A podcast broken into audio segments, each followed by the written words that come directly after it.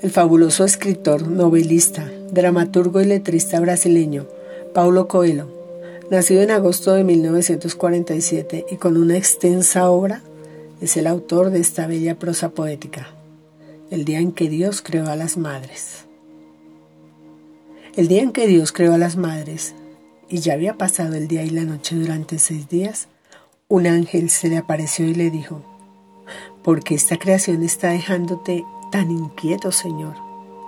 El Señor le respondió, ¿has leído las especificaciones de esta orden? Tiene que ser totalmente lavable, pero no puede ser de plástico. Debe tener 180 partes móviles y sustituibles. A veces tiene que funcionar a base de café y sobras de comida. Tener un regazo suave que sirva de almohada para los niños. Un beso que tenga el don de curar cualquier cosa, desde una herida hasta un sufrimiento de amor. Y tener seis pares de manos para cumplir con todas las tareas.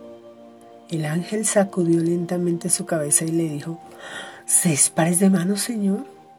Parece imposible. Pero el problema no es ese, dijo el señor. Son los tres pares de ojos que esta criatura tiene que tener. El ángel con un sobresalto le preguntó, ¿para qué? Un par de ojos para ver a través de las puertas cerradas, para cuando se pregunta qué están haciendo los niños allí dentro, aunque ella ya lo sabe.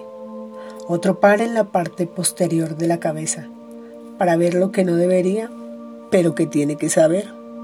Y ojos normales, por supuesto, capaces de consolar a un niño llorando diciendo, te entiendo y te amo, sin decir una palabra. Y el ángel comenta, Señor, es hora de dormir, mañana será otro día. Pero el Señor le explica, no puedo, está casi lista. Debe ser alguien que se cura por sí sola cuando está enferma, que sea capaz de sacar tiempo de su horario apretadísimo para tener preparada la comida, hacer milagros con el poco dinero que entra en casa y convencer a un niño de nueve años de que se bañe y contarle un cuento capaz de ayudarle a dormir. El ángel lentamente dio la vuelta al modelo y habló. Es muy delicada, Señor. Pero el Señor dijo con entusiasmo, pero es muy resistente. No te imaginas lo que puede hacer o soportar.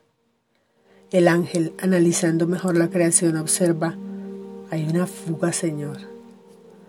No es una fuga, es una lágrima y esta sirve para expresar alegría, tristeza, dolor, soledad, orgullo y otros sentimientos. Eres un genio, Señor, dijo el ángel emocionado con la creación. Y Dios, con un cierto aire de tristeza, susurró, pero no fui yo quien puso esa lágrima ahí, solo apareció.